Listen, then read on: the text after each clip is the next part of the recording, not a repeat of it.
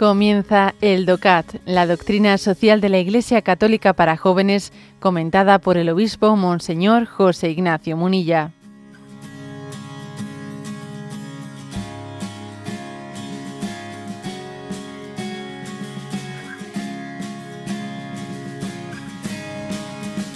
Punto 240. ¿Qué se deriva en concreto del derecho a la justificación? Luego recordaremos un poco qué era esto del derecho a la justificación. Cuando les reconozco a los demás sus derechos, también estoy asumiendo al mismo tiempo ciertas obligaciones. Se trata, por un lado, de obligaciones negativas y por otro, de obligaciones positivas. Entre las obligaciones negativas se encuentra, por ejemplo, la prohibición de hacer ciertas cosas, como esclavizar o explotar a alguien. Entre las positivas se erige el deber de actuar en algún momento de, una manera concreta, como por ejemplo socorriendo a alguien que necesite ayuda a mi alrededor. Hay, sin embargo, ciertas situaciones en las que no sé bien cómo actuar, como ante el hambre infantil en África, desde luego que tengo la obligación moral de ayudar a, estos niños, por muy lejos que esté, que esté de ellos y de su sufrimiento, pero ¿cómo he de hacerlo? ¿Tengo también obligaciones para con todos los necesitados? Esto sería, lógicamente, mucho para mí. No siempre puedo ayudar directamente, pero sin embargo, sí que puedo apoyar a organizaciones e instituciones que asuman esta labor por mí, colaborando, por ejemplo, de manera honorífica financiera con asociaciones de ayuda. Se puede hacer mucho por, por una manera global de las condiciones de vida de los más necesitados. Si somos cada vez más los que pensamos así, se hará mucho en la lucha contra la pobreza en el mundo. Bueno, este punto 240 parte de eh, dice, ¿qué se deriva en concreto del derecho a la justificación? La palabra derecho a la justificación se había presentado en el punto anterior, el 239, donde decía que cada ser humano tiene el derecho de que se le pueda justificar racional y comprensiblemente, comprensiblemente ¿no?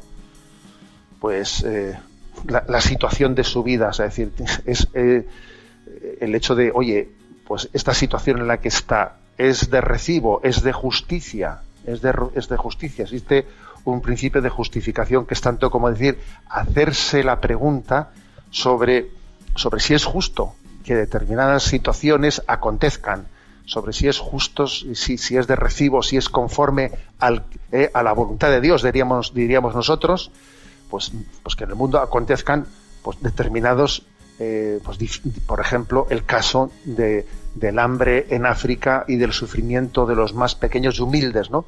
Como dice, como dice aquí. Y eso, y eso nos tiene que poner, pues, en, bueno, de alguna manera, eh, entendedme está bien esta, esta expresión, ¿no? Eh, no se trata de perder el sueño. No, por la noche estamos llamados a descansar bien, ¿no? No se trata de perder el sueño, pero se trata de no vivir en una falsa paz. O sea, hay cosas que nos tienen que, que tienen que ser como un aguijón, ¿eh? un aguijón que nos, que nos cuestione. Es un aguijón que nos cuestione, así como, por ejemplo, ¿no? cuando alguien tiene un hijo con un problema determinado, aunque el hijo no esté viviendo con él, porque el hijo igual está marchado a otro lugar y sabe que su matrimonio, que mi hijo está casado y sé que en su matrimonio las cosas no van bien, y entonces eh, tiene el padre, la madre tiene ese aguijón y, se, y, está pensando en él, no le está continuamente llamando igual porque, porque tiene que tener también la, la prudencia de bueno pues de, de, no ser invasivo, pero, pero ahí está con una, eh, con una preocupación continua. Bueno, pues pongo ese ejemplo, como tantísimos otros, para decir, hay ciertas injusticias en el mundo que son tan inasumibles, tan inasumibles, hay, tales, hay tales males que a nosotros nos, no sé, nos deben de, de ser como, un aguijón en nuestra conciencia. Claro, y con decir, ¿y qué puedo hacer yo? A ver, ¿qué puedo hacer yo? Cuando nos dicen que no sé cuántas personas, ¿no? Pues, claro, aquí eh, en los momentos así más duros, digamos, de la pandemia, etcétera, hemos, pues se ha demostrado que diariamente en el mundo, eh, pues ha podido haber eh, 7.000, 8.000 fallecidos por COVID, ¿eh? Pero es que por hambre eh, fallecen unos 25.000 al día. Y claro, pues, y además no es lo mismo ¿eh? fallecer por COVID que fallecer de hambre, o sea, no, no, no, es lo mismo, de inanición, de mala alimentación, etcétera. ¿eh? Entonces, ¿qué, hago yo frente a eso? ¿no? Entonces, el, hecho de que exista en nosotros un principio de y no te acostumbres, o sea, no, no, no pactes con, con cosas que son tan injustas y que tú dices, bueno, pues no las puedo cambiar, ¿qué se va a hacer, no?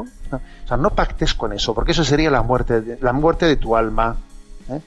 El, el haber olvidado de que sí, eres muy poca cosa, eres pequeño, que voy a Pero sin embargo, Dios, Dios te quiere como, como fermento en la masa. Dios quiere que tú seas, ¿no? Que tú seas eh, verdaderamente pues proactivo eh, y formes parte de ese ejército de los humildes que no se acostumbran y no están dispuestos a pactar a pactar con el nivel de injusticia que existe en este mundo. Entonces, bueno, pues aquí dice, pues me meteré, en esta asociación.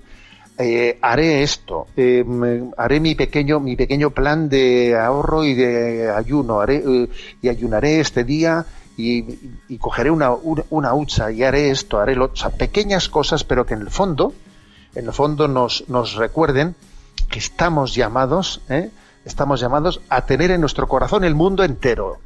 Yo no puedo construir una felicidad en mi vida aislándome de determinada de, de, lo que acontezca en el resto del mundo. No puedo, es una, es una felicidad falsa.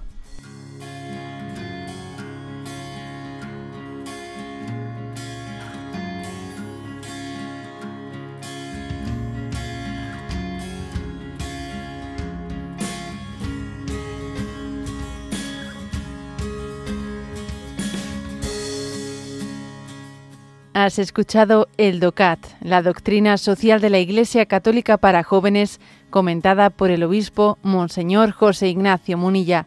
Encuentra todos los audios en radiomaria.es.